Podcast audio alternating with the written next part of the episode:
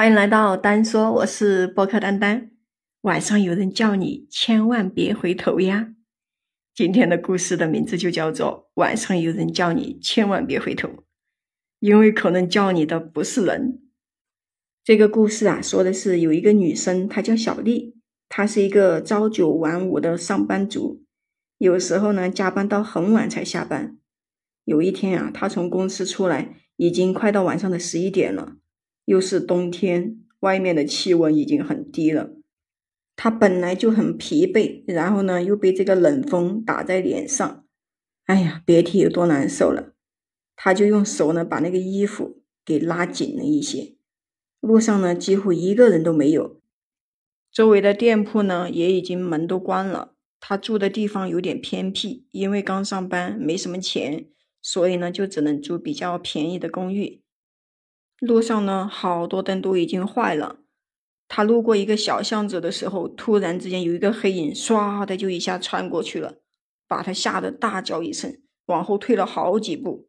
他一看，原来是一只黑色的猫，他就拿起地上的石头就砸过去，一边说：“我去，你吓死我了，吓我一跳。”然后那个小石头呢，就砸中了那个猫的尾巴，那个黑色的猫啊，就跑进了那个小巷子的最里面去。消失在了他的眼前，那个猫还转过头，用冒着蓝光的眼睛看了他一眼，眼神中好像还带着一点怨恨。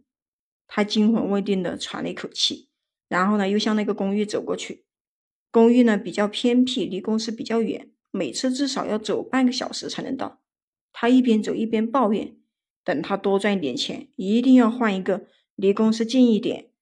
他正在盘算着以后哪个小区比较合适。突然之间，有一个声音叫了他一声，叫他小丽。虽然很轻，但是他听得清清楚楚的，好像就是从背后发出来的。他以为是熟人，慢慢的回过头，一看又没有人，他就揉了揉自己的眼睛，仔细的在周围扫视了一遍，还是没有看到任何人啊。他咽了一下口水，然后拔腿就跑。也不管这个风冷不冷，有没有从脸上刮过去，他都没有感觉到。他跑到很远才跑不动了，然后停了下来。他就蹲在那个地上，大口大口的喘着粗气。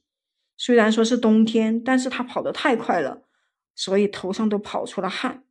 他就想着拿手机给朋友打个电话，结果一摸口袋，发现完了，手机不见了。他心想。肯定是自己刚刚跑的时候丢了，他就犹豫了一下，还是没能下定决心去找。忽然又听见背后有人在喊自己的名字，回头一看是小文。这个时候他就松了一口气，然后把自己刚才遇见的事情呢跟小文说了一遍。这个小文听着就笑出了声音，说：“你是鬼片看多了吧？也有可能是你的幻听啊！哎，快点吧，我陪你一起去把手机找回来。”去晚了，手机就要被别人拿走了，那可就坏了呀。小丽呢，就感觉到很不好意思了。想想也对哈，有可能是最近工作太累了，听错了吧。再说了，有小文陪着，他怕什么呢？然后两个人就沿着路去找手机，找了一路，终于在那个他被吓了一跳的地方呢，看到了自己的手机。他就松开那个小文的手，连忙跑过去捡自己的手机。看了一下手机有没有摔坏，正准备告诉身后的小文，突然之间，这个时候手机的屏幕亮了起来，有一个来电显示，他就点了一下接通电话，那头就传来了一个声音说：“嗯，我下班还要半个小时呢，今晚可能要下雨了，你帮我把阳台上面的衣服收一下哈。”哇，他听到这个声音，竟然是小文的声音，是小文打来的，哇，这个电话。就像一个晴天霹雳一样。如果说小文现在还在上班，那我身后的这个人是谁？他这个时候想着，他的身体已经不能动了，就不敢回头去看。然后他的身后又传来了叫声，就一直在叫他“小丽，小丽”，声音越来越近，就听着就像他在耳边叫他一样。听到后面还有笑声。他这个时候可绝望了，就泪水不停的就从他的眼睛里面流了出来。他最后慢慢的转过头，然后看见了一个没有眼球、没有眼眶，就只有两个黑洞的眼睛。这个女人的脸对着自己。